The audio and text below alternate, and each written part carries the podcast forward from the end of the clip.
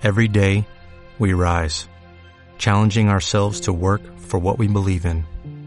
At U.S. Border Patrol, protecting our borders is more than a job, it's a calling. Agents answer the call, working together to keep our country and communities safe. If you're ready for a new mission, join U.S. Border Patrol and go beyond. Learn more at cbp.gov/careers.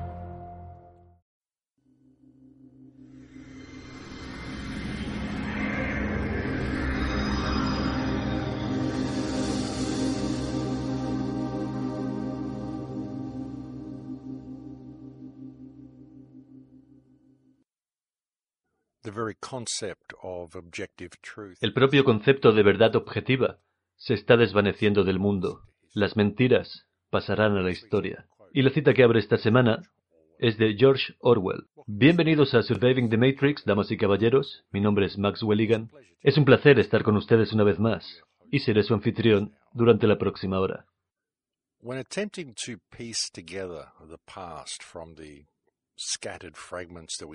Cuando tratamos de unir las piezas del pasado a partir de los fragmentos dispersos de los que disponemos, es muy importante que comencemos con un lienzo en blanco y simplemente empecemos a tirar de los hilos y aceptar que estos caminos nos lleven allá donde nos están guiando. Ese es el enfoque que yo siempre he utilizado y el que encuentro que funciona mejor para mí.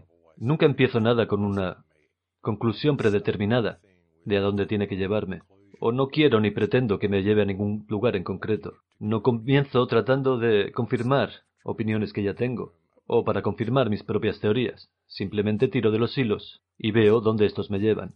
A veces formulo teorías durante el proceso y digo, muy bien, esto es algo interesante para considerar.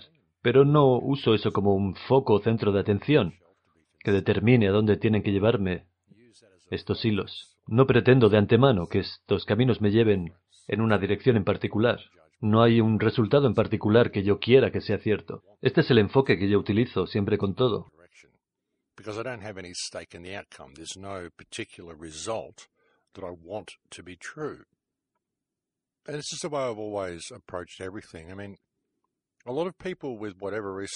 Mucha gente cuando estudia o investiga algo, digamos por ejemplo la Biblia, entonces comienzan esa investigación queriendo de antemano probar que lo que dice la Biblia es cierto o probar que lo que dice la Biblia es incorrecto. Hay muy poca gente que se aproxime a los temas con una mentalidad abierta y simplemente acepte la dirección en la que estas pistas le lleven. Lo mismo ocurre, digamos, cuando la gente estudia los orígenes de la civilización. Hay algunos que empiezan con una idea preconcebida y quieren demostrar, bueno, fue este grupo de gente el que comenzó la civilización, y entonces van a buscar solamente la información que refuerza su teoría. Es lo mismo con las investigaciones o teorías sobre los alienígenas o con las teorías e investigaciones sobre la Tierra esférica o la Tierra plana.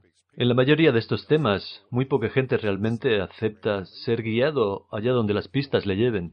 Comienzan ya con una conclusión preconcebida y, ya sea que quieran admitirlo o no, simplemente buscan esa información que refuerza la teoría que ya tenían, porque esperan obtener un resultado predeterminado.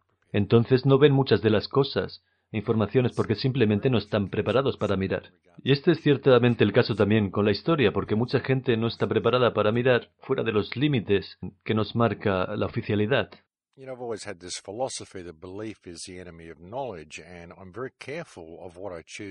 Siempre he tenido esta filosofía de que la creencia es enemiga del conocimiento, y soy muy cuidadoso con lo que elijo creer. ¿Por qué esta madriguera de conejo que estamos recorriendo llega a tal profundidad y hay tantas pistas falsas en el camino que nunca sabes a dónde te va a llevar este camino?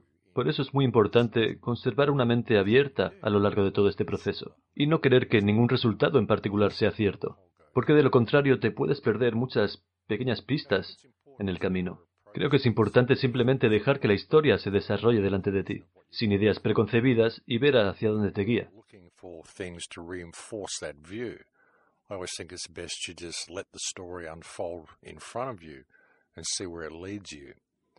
and letting the story unfold before me was kind of what led to the last broadcast that I put out, and I did get. Y este enfoque fue lo que me llevó a exponer las ideas del último programa. Y obtuve unos resultados algo mezclados. En lo que concierne a la respuesta de la gente. Hubo mucha gente que lo alabó y mucha gente que lo criticó. Fue interesante observar todas estas respuestas, y era de esperar que tuviera este tipo de respuestas. Y fue simplemente como un boceto en el que yo expuse estas ideas sobre la mesa para ver qué es lo que opinaba la gente.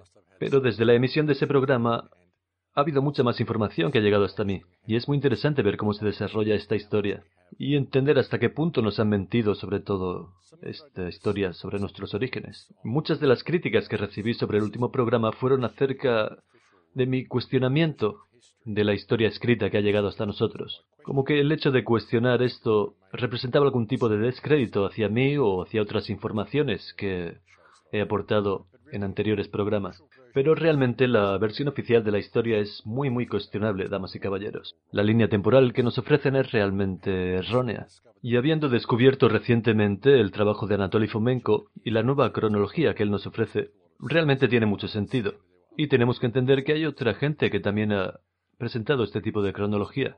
Newton ofreció esta cronología y al menos dos o tres historiadores más coincidieron en este tipo de línea temporal, sugiriendo que nuestra historia estaba desplazada en al menos 2500 años. Esto es independientemente de lo que piense sobre el resto de trabajo de Newton o de estos otros investigadores, el hecho es que todos estos diferentes historiadores llegan a unas conclusiones similares acerca de la línea temporal sin conocerse de nada previamente ni conocer el trabajo de los demás. Coinciden en el número de años eh, que se han alterado, coinciden en las fechas en las que estos eventos se han alterado, lo cual proporciona mucha credibilidad a este concepto.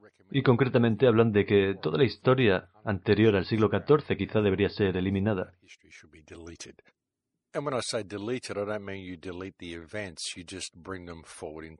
Y no se refiere necesariamente a que todos estos eventos anteriores no hayan sucedido, sino que han sucedido mucho más recientemente en la historia. It's just that they pushed many of them back in time and extended the timeline by 500 to 1,000 years in some places, which really doesn't need to be there because that time doesn't exist. Y lamento no recordar ahora mismo el nombre de todos estos historiadores porque he estado recibiendo muchísima información a la vez. Pero si volvemos al trabajo de Anatoly Fomenko, es realmente muy interesante su libro y ofrece tantos hechos y tantos detalles que es realmente difícil de disputar. Desde luego ofrece muchas más pruebas que las que ofrece la actual versión oficial académica de la historia que nos han ofrecido.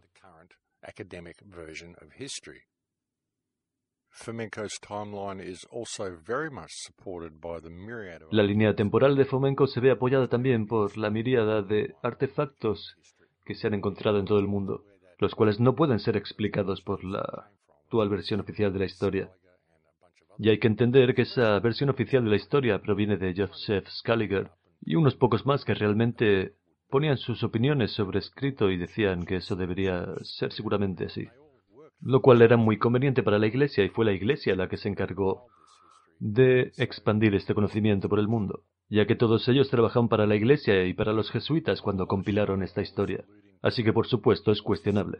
En el último programa hablaba de esta civilización perdida que tantos hemos estado buscando durante tanto tiempo. Una teoría que ha sido debatida por tantos académicos. Y muchos han dicho que nunca existió, pero luego hay muchos investigadores independientes, entre los cuales me incluyo, que creemos que sí, que existió. Y es que las pruebas para ello están francamente por todas partes, siendo que muchas de estas pruebas que se encuentran en todo el mundo no pueden ser explicadas por la actual línea temporal oficial, pero sí pueden ser explicadas cuando consideras esta civilización perdida. El problema para todos estos defensores del punto de vista oficial de la historia es que simplemente toman un punto de partida de la historia romana, de la historia presentada por Scaliger, y simplemente no pueden admitir que hubo alguna línea temporal diferente. And they automatically assume that anything that doesn't fit within their Roman Scaligerian version of history must automatically be wrong, and so they're not prepared to look.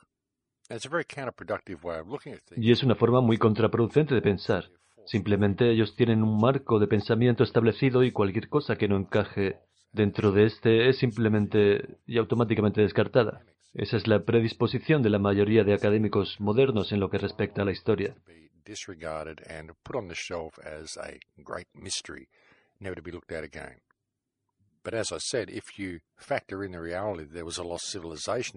Pero como digo, si aceptamos la posibilidad de que sí existiera esta civilización perdida hasta hace relativamente poco y que la línea temporal es errónea, todos estos artefactos que están fuera de lugar realmente encuentran su sitio. Y si lo consideramos desde una perspectiva más amplia, vemos que todo este desarrollo tecnológico que ha llevado hasta esta red 5G que ahora nos amenaza, también cobra mucho más sentido.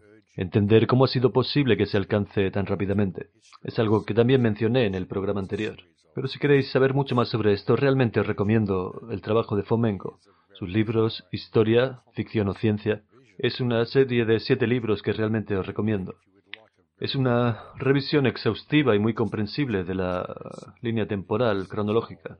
Y otra buena fuente de información acerca de las pruebas de una civilización perdida es el canal de YouTube llamado New Earth y una serie de vídeos llamada When the Survivors of Atlantis Wake Up. Es un canal gestionado por Sylvie Ivanova y ha hecho un realmente fantástico trabajo de compilación de toda esta información. These lost civilizations, and to show you quite a good deal of evidence which very much supports the suggestion that this civilization was still in full bloom up till quite recently. And this is also backed up by my research and by the research of many other people. It's just that she has compiled a very, very comprehensive series here in an 18 part video series, and I do recommend you kind of watch that. But looking at it a little bit deeper, you know, Y considerando más profundamente este concepto de una cultura de la Atlántida, y considerando que muy posiblemente fuera una cultura, una civilización mundial, que no sería Atlantis simplemente una isla sumergida en el mar, sino realmente, como digo, una civilización mundial. Eso nos ofrece otras posibilidades que considerar. Y nos hace también considerar la posibilidad de la existencia de esta tierra llamada Lemuria, o Mu, que se situaría en los océanos del sur, un concepto que se encuentra también respaldado por las leyendas de muchas culturas, y la posibilidad de que esta fuera la tierra que se sumergió y la que nos trajo aquello que conocemos como la cultura de la Atlántida. Esto está en el terreno de la especulación, por supuesto, pero es muy probable que, que fuera así. Y parece muy probable que esta masa de tierra fuera desde Australia hasta Madagascar, quizá uniéndose también al continente africano, pero parece muy probable que estaba ahí y que fueron que fue este pueblo el que expandió esta cultura por todo el mundo.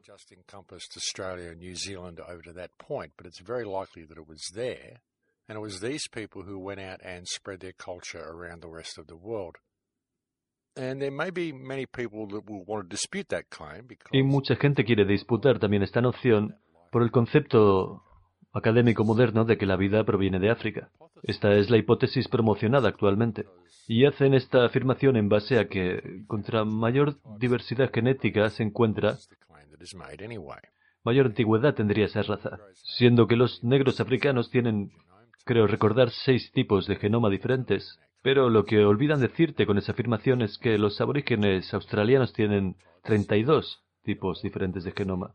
Así que si mayor variedad genómica indica mayor antigüedad de la raza, entonces el aborigen africano sería por lo menos seis veces más antiguo que las razas africanas. Así que tomando esto en consideración sería lógico pensar que si existió una antigua civilización, esta gente en Australia habría sido parte de esa cultura. Y esta es una cultura anterior a la historia conocida, pero puede que no haya existido en lo que nosotros percibimos y consideramos como antigüedad histórica. Puede que existiera antiguamente, pero no que se desvaneciera hace tanto tiempo y fuera reemplazada por la cultura romana. Resulta muy probable que esta cultura existiera desde la antigüedad hasta quizá hace unos mil años, cuando entró en decadencia por alguna razón, algo le sucedió, hasta que entró en decadencia total y fue eliminada de la existencia hace unos 200 o 300 años. Y la razón de que esté exponiendo esta idea para consideración es que es la hipótesis que todas las pruebas apoyan.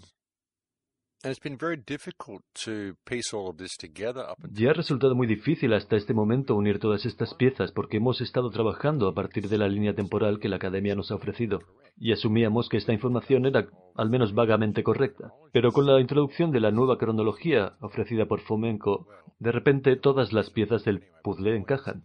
Bueno, al menos muchas de ellas parecen encajar. El caso es que todas estas informaciones llevan a la noción muy cierta de que haya existido esta antigua civilización mundial. Y como dije en el último programa, también es esta civilización a la que hacen referencia las culturas en América, con Quetzalcoatl, Viracocha, etc. Estos grandes maestros que llegaron por mar. Y también hacen referencia a que estos maestros, la tierra de la que procedían hubiera desaparecido y que los supervivientes se hubiesen encargado de llevar esta cultura a otros puntos del planeta.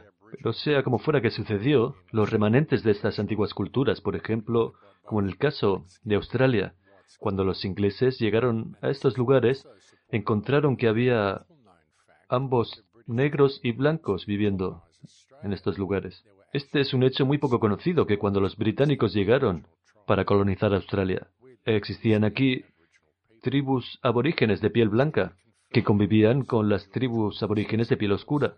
Esto puede ser confirmado por las notas de George Augustus Robinson, que actuó como enlace entre la corona y la gente original, estableciéndose en Swan Island. Como digo, es realmente muy poco conocido que existían estas tribus de piel blanca. Y un hecho muy interesante también es que tanto estas tribus de piel blanca como las de piel oscura compartían un lenguaje. Cuando tratamos de trazar estos orígenes de la civilización, algo que mucha gente pasa por alto es eh, estos rasgos lingüísticos y las similitudes entre el lenguaje de muchas de estas razas y pueblos y la búsqueda de un lenguaje raíz, de un lenguaje común a todas estas culturas. Ya que si hay un lenguaje común que puede ser rastreado en todos los continentes, si podemos hacer esto podemos confirmar que existía esta civilización, esta cultura de alcance mundial y podríamos identificar este lenguaje común que existió antes de la confusión de las lenguas. Encontrar este lenguaje común haría saltar por los aires la versión oficial de la historia. Would also identify the language that existed before the confusion of the tongues. That's a very significant thing, folks, because were such a language ever to be found, then that blows the entire official version of history clean out of the water. Because, as I said, a root language, a worldwide root language, identifies clearly a worldwide culture that existed on this earth. Okay, so into the research of a little old Hungarian man who... Adentrémonos entonces en la investigación de un caballero húngaro que llegó a Australia justo después de la Segunda Guerra Mundial. Él era un constructor, pero también un gran lingüista, algo que tenía por su afición. Y él empleó la mayor parte de su vida, después de que llegó a Australia después de la Segunda Guerra Mundial, investigando la historia, y en particular las lenguas de los aborígenes australianos. Él obtuvo acceso a algunos departamentos restringidos de la Biblioteca de Sydney él obtuvo acceso a estos documentos en la década de los 60 porque el rector de la universidad estaba realmente impresionado con sus conocimientos lingüísticos. Así que él pasaba la mayor parte de su tiempo investigando estos antiguos libros y diarios de los primeros tiempos de la colonización de Australia. Y en general todo tipo de libros de difícil acceso sobre las culturas de todo el mundo.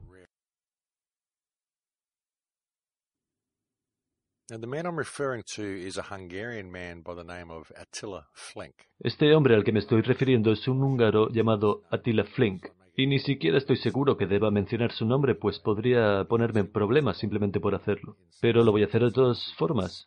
Él era muy conocido en ciertos círculos. Incluso él habló en una comisión parlamentaria en una ocasión acerca de su trabajo. Esto ocurrió en la década de los 70. Un caballero llamado Charles Windworth realmente lo apoyó y le ofreció esta oportunidad de participar en un congreso con delegaciones internacionales, en la que después de su presentación la delegación china protestó y abandonó la conferencia. Y difícilmente encontraréis nada sobre la investigación de este caballero en el Internet, ya que su trabajo nunca llegó a ser publicado. Y en realidad su trabajo ha llegado a mí por vía de un amigo suyo. En realidad no es ni siquiera su propio trabajo, sino notas que este amigo tomó sobre el trabajo de Flink. Aunque los trabajos de Flink todavía existen, no estamos seguros de si alguna vez podrán llegar al público, a causa de lo delicado de esta temática y a causa también de quién está en posesión actualmente de estos trabajos. Pero lo que este hombre hizo fue un trabajo con pruebas académicas que demostraban que hasta que llegaron los ingleses, las tribus aborígenes de Australia todas hablaban diferentes dialectos de lo que es la lengua original magyar, y él se concentró específicamente en lenguajes de Tasmania y de Sydney, pero él tenía ejemplos y pruebas de este lenguaje en todo el país. El magyar es la antigua lengua original de, Hungría. Es un lenguaje de origen misterioso, se nos dice que procede de los Urales, pero realmente la historia que nos habla de su procedencia no tiene ningún sentido. Como digo, es de origen misterioso y al ocultar los orígenes al propio pueblo húngaro también hace que estos pierdan una noción sobre sí mismos y sobre su cultura original. Y curiosamente, la época en la que se atribuye el origen del magyar a lenguas finesas y de los Urales coincide con la época en la que se anexiona y coloniza Australia. Pero Flink identificó claramente el origen de las lenguas aborígenes australianas en el magyar. Así que esto desmiente que el origen del magyar tenga sus raíces en los lenguajes fineses y de los Urales. De otra manera no se podría haber encontrado aquí en Australia. Y obviamente tiene que proceder de una fuente más amplia. Él se dio cuenta de esto porque fue capaz de traducir muchas de las palabras y expresiones de los aborígenes australianos en frases húngaras, y porque él fue capaz también de comunicarse con muchas de las más antiguas tribus del lugar, ya que las raíces de su lenguaje eran las mismas que las raíces del idioma húngaro el cual es magyar.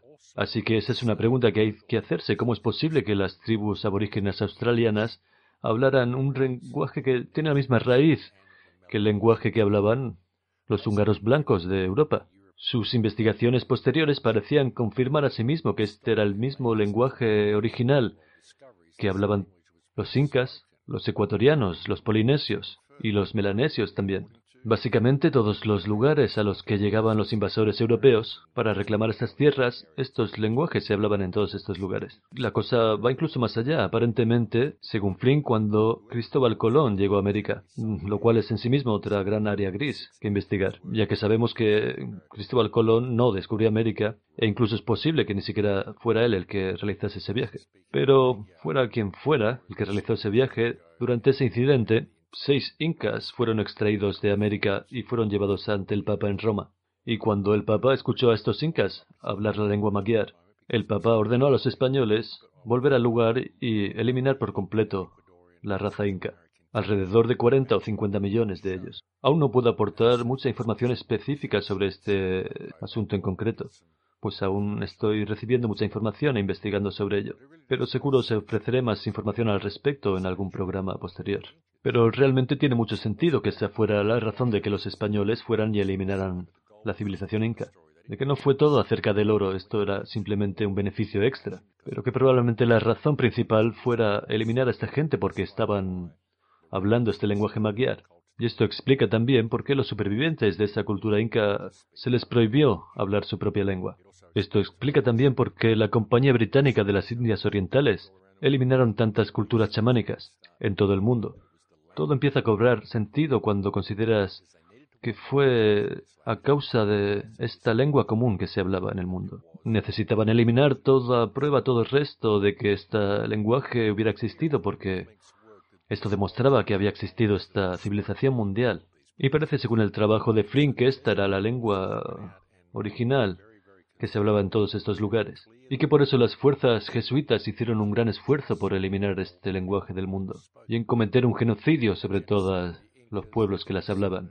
Lo hicieron con los incas, lo hicieron en la Polinesia, ciertamente con los nativos norteamericanos, y después hicieron lo mismo con las tribus en Australia, que fueron diezmados utilizando las mismas tácticas que usaron con los indios americanos, básicamente proporcionándoles mantas con viruela, o incluso enviando a Australia indios que habían capturado en las Américas, entendiendo que los aborígenes australianos los acogerían como hermanos. Pero por supuesto, antes de enviarlos allá se aseguraron de que ellos también estuvieran contagiados de la viruela.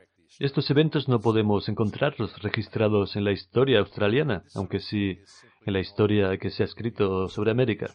Pero estos eventos sí son mencionados en muchos de los diarios de los primeros colonizadores que Flink estaba estudiando.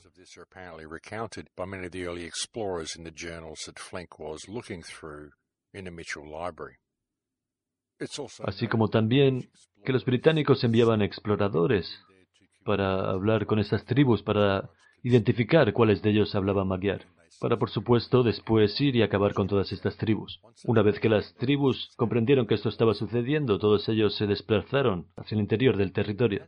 La historia va incluso más allá cuando observamos algunas de las traducciones de palabras que Attila Flink nos señala en su trabajo. Habiendo identificado la lengua original como Magyar, eso le permitió ganar una mayor comprensión de lo que había sucedido a las tribus originales durante la colonización, a partir de los nombres que los colonizadores habían otorgado a algunos de ellos simplemente en base a malas traducciones. And so it's very interesting research to look at and actually forms a huge piece of the puzzle that we've all been searching for. Por supuesto, hay que decir que él fue muy ridiculizado y atacado por simplemente sugerir que había esta conexión entre las lenguas de Hungría y de los aborígenes. Al parecer llegó a publicarse esta caricatura en un periódico de la época de una aborigen vestida con un traje húngaro. Esto fue después de que él hiciera su presentación ante el Parlamento por requerimiento de Sir Charles Wentworth.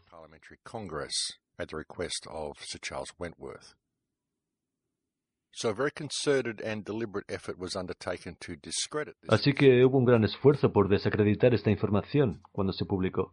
También recibió presiones para abandonar su trabajo por parte de la Iglesia Católica a finales de los años 60, y hubo otras ocasiones en las que parte de su trabajo fue robado, o recibió amenazas directas, o recomendaciones de que no hiciera demasiado ruido con todo este tema.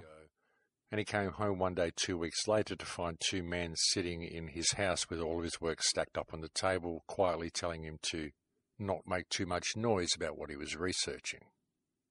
Y una vez más, amigos, todavía tengo que recabar mucha información sobre este tema, pero simplemente estoy compartiendo la información que he obtenido por el momento, ya que considero que es bastante relevante e importante. Y de nuevo, si alguno os estáis preguntando cuál sería el objetivo de ocultar todo este conocimiento sobre un lenguaje original común.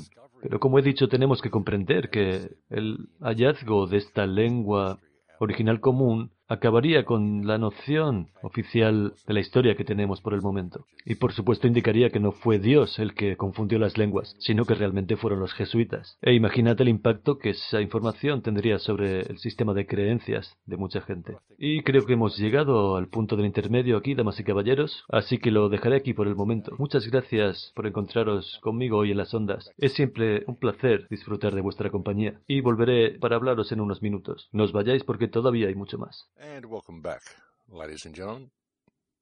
Yes, so it's been very interesting and quite synchronistic coming across this research of Attila Flink. Y bienvenidos de vuelta, damas y caballeros. Y ha sido muy interesante y sincronístico encontrar todo este trabajo de Attila Flink y todas estas historias y conexiones que él trazó a partir de los diarios de los primeros colonizadores en Australia. Las historias de la gente original siendo infectada con la viruela, estas historias de cómo los británicos enviaban exploradores que sabían hablar la antigua lengua magyar para identificar a las tribus que podían entenderlos y entonces enviar a su ejército para devastarlos. Y por supuesto la prueba final en Australia acerca de este tema lingüístico es cuando la corona llevó a cabo la operación conocida como la generación perdida, cuando arrancaron a un montón de niños de sus familias y los dieron en acogimiento a familias blancas para que simplemente hablaran inglés y olvidaran su propio lenguaje. Realmente las cosas cobran mucho sentido cuando se considera que estas eran las verdaderas motivaciones de la corona, la intención de eliminar toda conexión con el pasado de los pueblos originales. Una vez más es simplemente tirar de los hilos y seguir estas indicaciones, pero tiene mucho sentido cuando ves que el denominador común de todos estos genocidios y eliminación de tribus y culturas en todo el mundo, la, la manera común parece ser el lenguaje.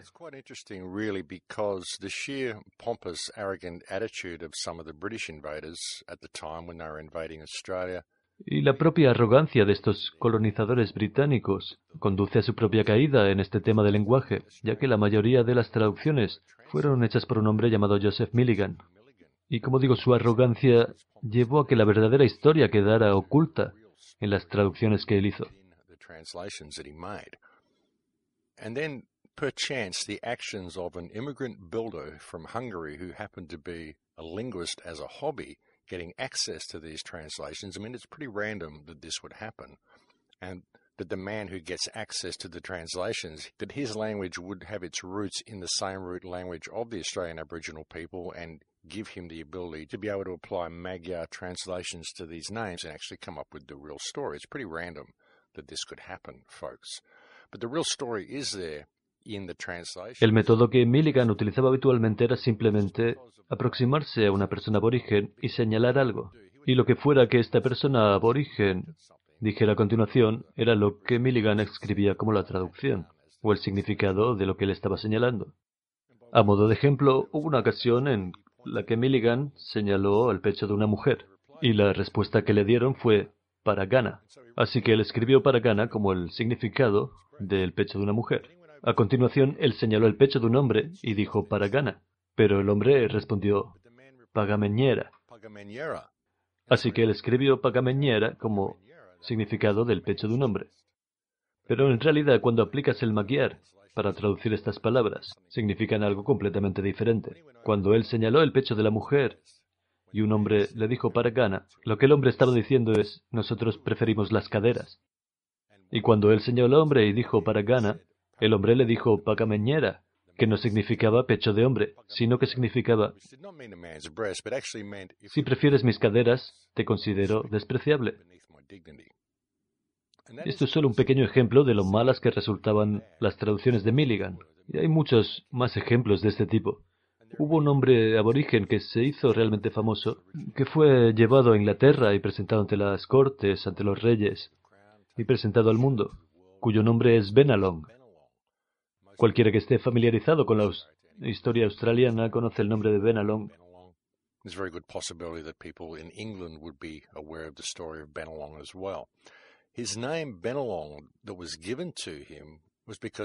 El nombre de Benalong le fue adjudicado por los ingleses, al ser esta una palabra que él repetía. Pero Benalong realmente proviene de la palabra aborigen Bienalong, que traducida al magyar realmente significa he sido secuestrado. Y eso es lo que él decía cuando era llevado a estos lugares y le preguntaban. Él simplemente repetía, he sido secuestrado. Hay el caso de otra mujer famosa en Tasmania, a la cual pusieron por nombre Triganini. Triganini es en realidad una palabra compuesta, con parte de inglés y parte de magyar, a partir de la palabra inglesa true, para verdadero. Y una vez más este es el nombre que le adjudicaron porque Triganini era la palabra que ella repetía cuando era paseada por las cortes europeas. Pero lo que ella estaba diciendo realmente, cuando aplicamos la traducción del Magyar, es decir la verdad acerca de lo que le sucedió a mis hermanos. Y lo que sucedió a los suyos, que fueron llevados a Swan Island por los británicos, fue que les cortaron las manos y los pies, y abandonados para morir desangrados en la costa. Se hace evidente a través del trabajo de Flink que en Tasmania tenían estos lazos muy claros con el Magyar, y también hace obvio entender por qué los pueblos en Tasmania fueron eliminados tan completamente.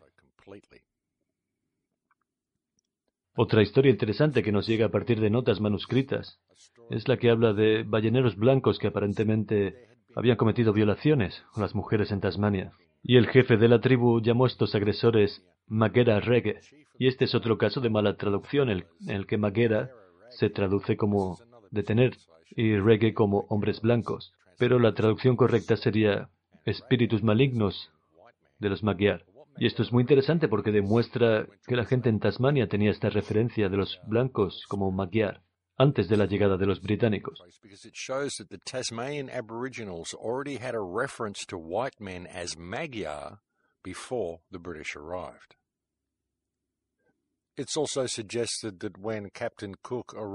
Se sugiere también que la razón de que los hawaianos fueran amistosos con el capitán Cook cuando éste llegó a sus costas es porque ellos al principio creyeron que él estaba relacionado con un rey magyar del pasado, proveniente de Lele en la costa indonesia.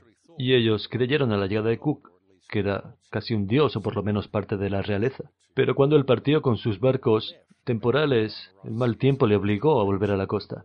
Y entonces los hawaianos comprendieron que él realmente no era un magiar, que era un impostor, ya que ellos sabían que los magiar, o magi como ellos los llamaban, habían sido grandes navegantes y totalmente capaces de navegar en cualquier condición.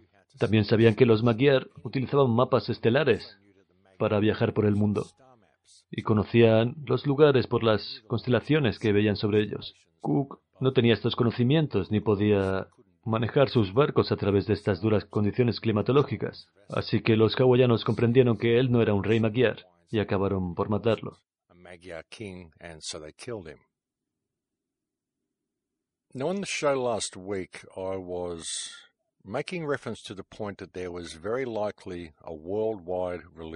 en el programa de la semana anterior también hice referencia a que es muy probable que existiera esta religión unificada mundial antes de la reforma o la alteración de nuestra historia. Una religión de alcance mundial en, el que, en la que el cristianismo y el islam convivían y se complementaban la una a la otra. Ya bien sea que realmente eran el cristianismo y el islam conviviendo o era una religión pagana que posteriormente se extindió o se desarrolló en estas otras dos religiones. Eso es todavía una conjetura y algo que cualquiera puede investigar si así lo desea, pero no es el objetivo de lo que yo estoy diciendo aquí. Pero el hecho de que hubiera esta religión común conocida en todo el mundo también es revelada por el trabajo de Attila Flink. Pues otra de las traducciones incorrectas de Milligan que él encontró se produjo cuando Milligan preguntó por la palabra que definía el crucifijo que él llevaba. Él llevaba en su cuello un crucifijo que mostraba a Cristo crucificado. Él lo señaló y anotó la palabra que le fue dada, la cual fue Urupuni. Así que él escribió Urupuni como significando cruz. Pero traducida al magyar, la palabra Urupuni significa el Señor Dios por vuestro crimen. ¿Y cómo iba a ser posible que un hombre de una tribu aborigen de Tasmania pudiera tener esta referencia del hombre en el crucifijo como la de el Señor Dios por vuestro crimen, sin un conocimiento previo de la fe cristiana, si él no la hubiera encontrado anteriormente, porque había esta cultura mundial y esta fe común en el mundo, acompañada de este lenguaje común en el mundo, que existió una vez en esta tierra, no hace tanto tiempo, y también tenían la memoria suficiente para saber que la gente blanca eran los Magyar.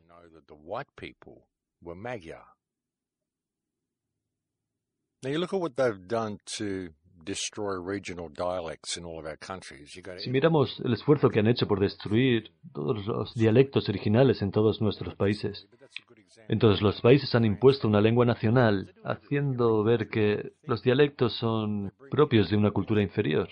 Y lo que consiguen a través de esto es eh, cortar nuestra conexión con las fuentes, con nuestra antigua tradición y cultura. En definitiva, tratan de cortar las conexiones con nosotros mismos.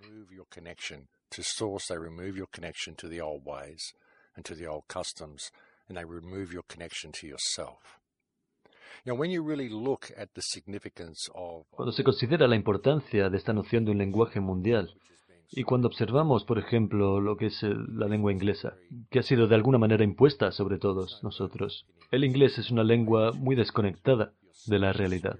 No hay tierra en el inglés y es muy difícil conectarte con el espíritu cuando utilizas el inglés. Cuando observas algunas de las lenguas tribales y antiguas, estas sí realmente parecen ofrecer una conexión con la tierra. Te conectan al espíritu y te conectan al lugar en el que vives. Como un ejemplo, cuando consideras la palabra inglesa para árbol, tree, no hay nada en esa palabra que te conecte con un árbol, con la noción de lo que es un árbol. No te transmite ninguna sensación de lo que es un árbol. No podrías decirle a nadie esta palabra y que le sugiriese lo que es un árbol, sin que tú se lo expliques previamente. En cambio, los lenguajes tribales describen las cosas de las que están hablando, te conectan al espíritu de las cosas de las cuales hablan. Y es de esperar que si reconectáramos con el espíritu utilizando estos lenguajes, podríamos desbloquear ciertas capacidades que están dentro de nosotros.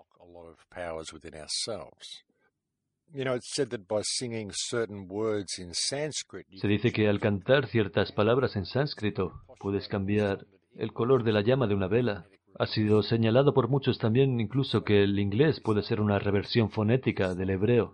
Todo este tema de la lingüística y de los orígenes es realmente muy interesante y como digo, solo estoy empezando a aportar algunas de las informaciones que me están llegando.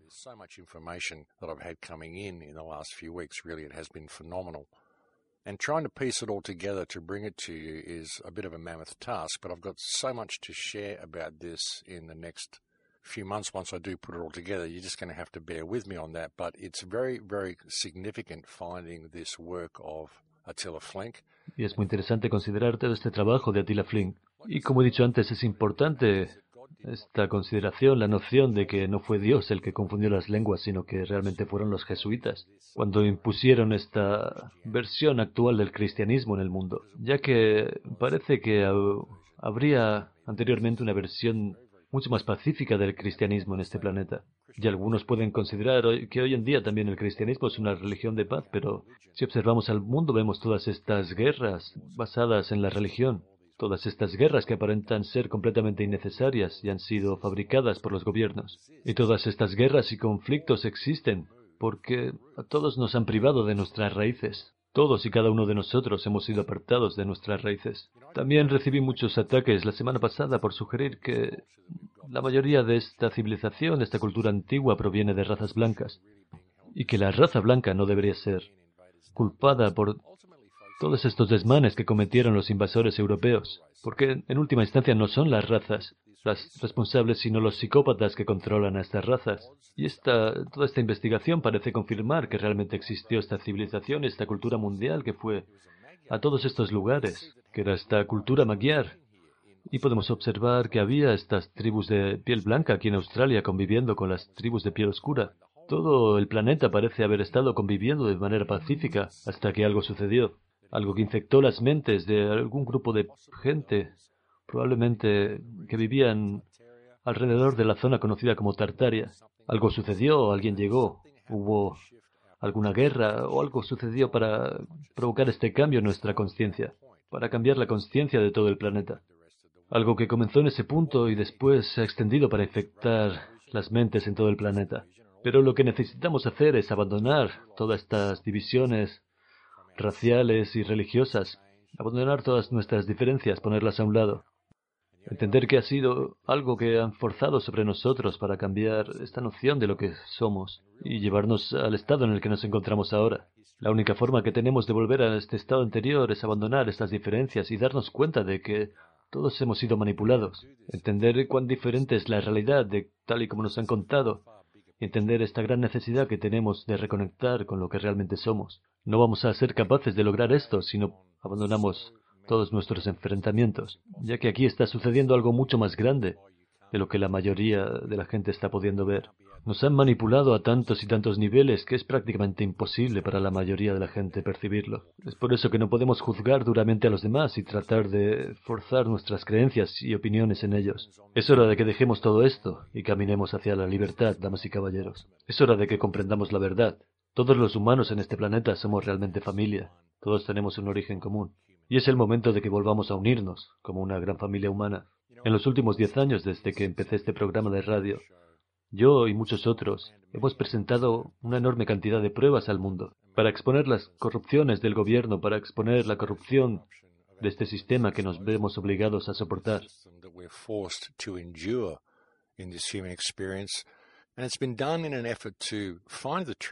Todo esto ha sido hecho en un esfuerzo de encontrar la verdad y de animar a la gente de buscar la verdad por sí mismos de recobrar la confianza en sí mismos, para apartarse de un sistema que realmente no necesitan.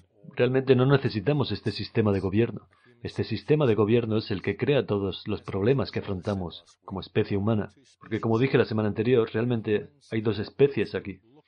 Están los humanos y están aquellos que parecen humanos, pero son psicópatas. Ellos no tienen cualidades humanas y utilizan nuestras cualidades humanas en nuestra contra. Tenemos que comprender hasta qué punto nos ha manipulado y el alcance de la mentira que nos han contado. Comprender el alcance de la mentira, lo que significa para nosotros que nos hayan robado nuestra historia, lo que implica para nosotros como especie.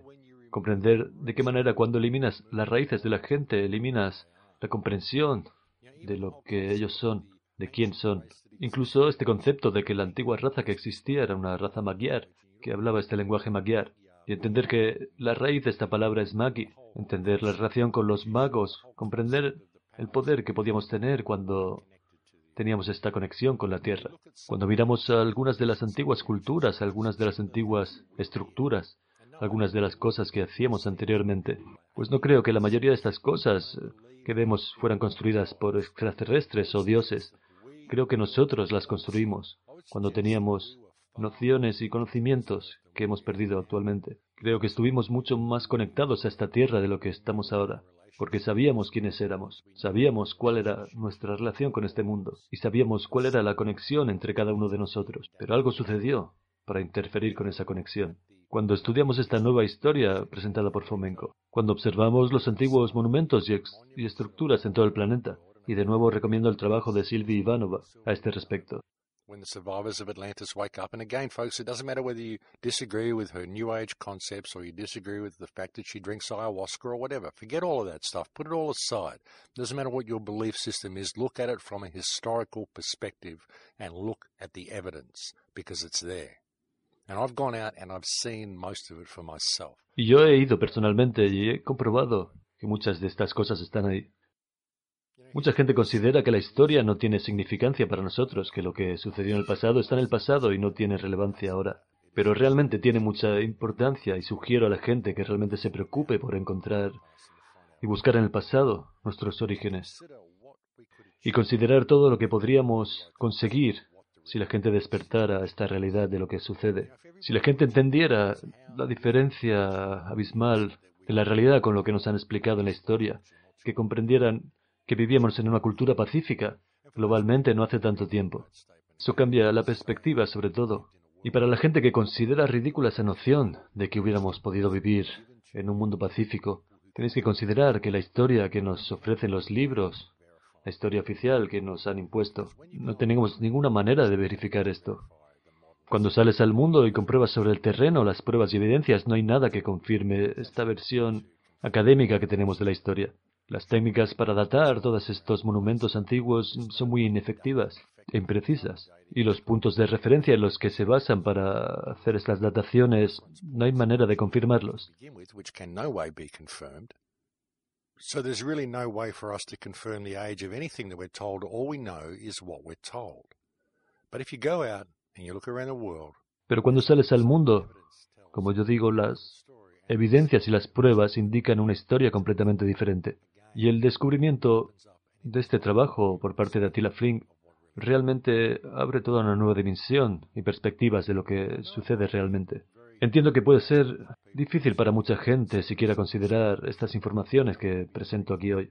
Puede ser difícil también para muchos cristianos considerar esa noción de que Génesis 17:11 está equivocado y no fuera Dios que provocara la confusión de las lenguas, sino los jesuitas. Pero realmente considerar que Probablemente había esta otra versión anterior del cristianismo, una versión más pacífica, y considerar que el cristianismo y el islam estuvieran en unas condiciones de convivencia pacífica. ¿No sería eso algo digno de consideración? Personalmente yo creo que lo es.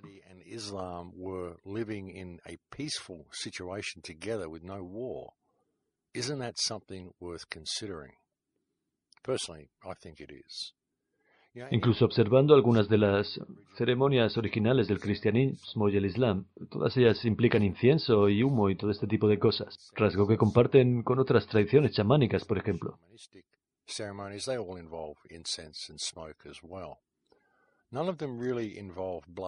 Ninguna de ellas implica sacrificios sangrientos, y hay que preguntarse de dónde proviene todo esto. ¿Cuándo sería esta noción introducida en el cristianismo?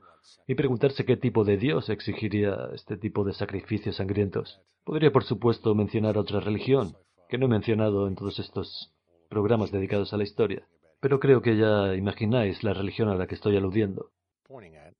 Pero no quiero aquí señalar a nadie específicamente como único origen del problema. Todo lo que hago es presentar aquí esta información y estos hilos tratando de animar a la gente a que investigue las cosas por sí misma.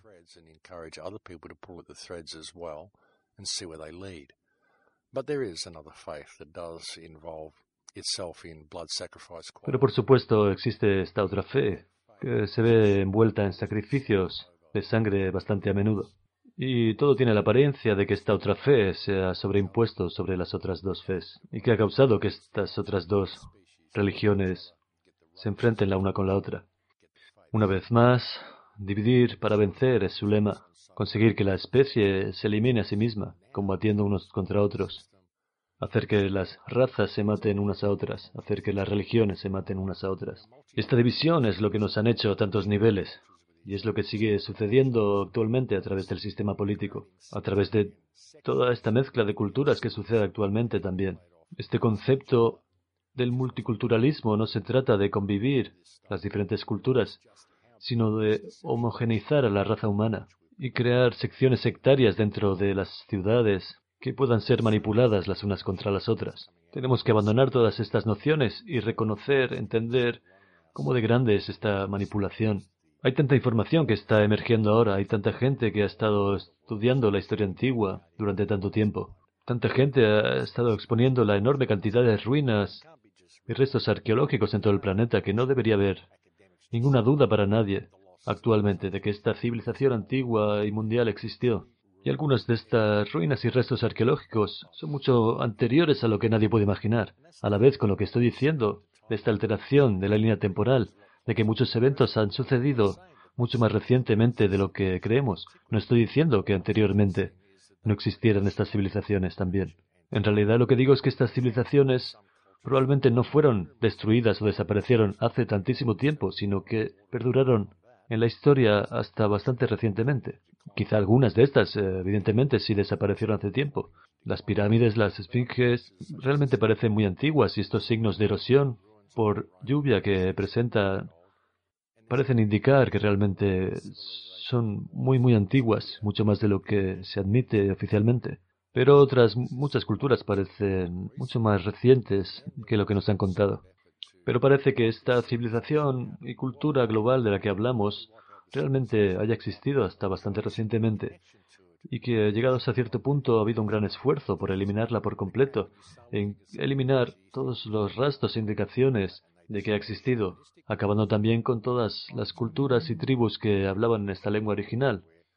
De nuevo, también considerando lo que hizo la Compañía Británica de las Indias Orientales, destruyendo todas estas culturas chamánicas factoring in the reality that they were probably searching for the language as well, because were the language to remain, that would reveal the common connection that all of these cultures once had. And that's something really worth thinking about, folks, because Esto es un asunto que realmente hay que considerar, pues si resulta cierto es muy muy significativo. ¿Y qué puedo decir? Porque realmente para mí parece que esto realmente es cierto, y basándonos en el trabajo de Attila Flink, y que todos estos documentos todavía existen en la biblioteca de Sydney manuscritos de los propios perpetradores de todo este genocidio.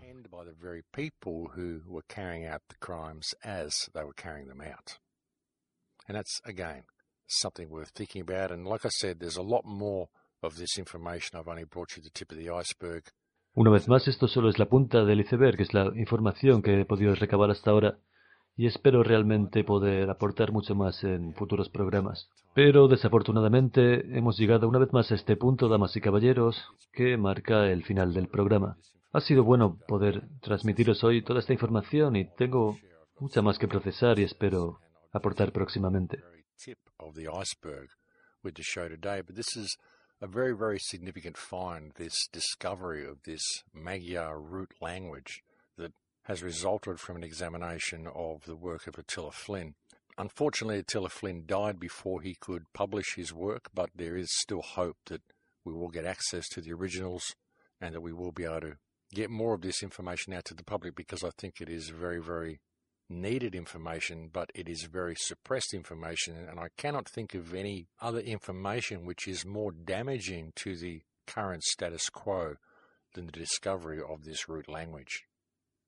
Y estuve a punto de no emitir el programa esta semana, pues realmente este camino ha resultado muy duro últimamente. Pero la importancia de toda esta temática del lenguaje magyar, el trabajo de Attila Flink, de Fomenko y demás, me ha hecho cambiar de opinión, pues creo que realmente es algo que debe ser compartido. Pero voy a tener que dejarlo ya, pues hemos, estoy completamente fuera de tiempo. Muchas gracias a todos aquellos que siguen apoyando el programa, a todos aquellos que me envían tantos mensajes afectuosos. Realmente he recibido una plétora de ellos en las últimas semanas y os lo agradezco agradezco mucho. Gracias a todos aquellos que me apoyan en Patreon. De verdad sois los únicos que mantienen este programa en el aire y los que permitís que esta investigación pueda continuar. Así que no hay forma de que pueda expresaros suficientemente mi agradecimiento. Y gracias a toda la gente que sigue escuchando este programa. Gracias a todos los suscriptores del canal. Ha sido agradable ver que mi canal de YouTube ha alcanzado los 100.000 suscriptores esta semana. Pero eso es todo de mi parte por ahora. Espero volver a hablar con vosotros la próxima semana. Por favor, cuidaros mucho hasta entonces. In la cash. Como nuevo cliente de Western Union, puedes disfrutar de una tarifa de envío de 0 dólares en tu primera transferencia internacional de dinero en línea. Envía dinero a los tuyos en casa de manera rápida, fácil y conveniente. Visita westernunion.com o descarga nuestra app hoy mismo y tu primera tarifa de envío corre por nuestra cuenta. Aplican ganancias por cambio de moneda. No disponible para tarjetas de crédito y envíos a Cuba. Servicios proporcionados por Western Union Financial Services Inc. NMLS 906983 o Western Union International Services LLS NMLS 9069 85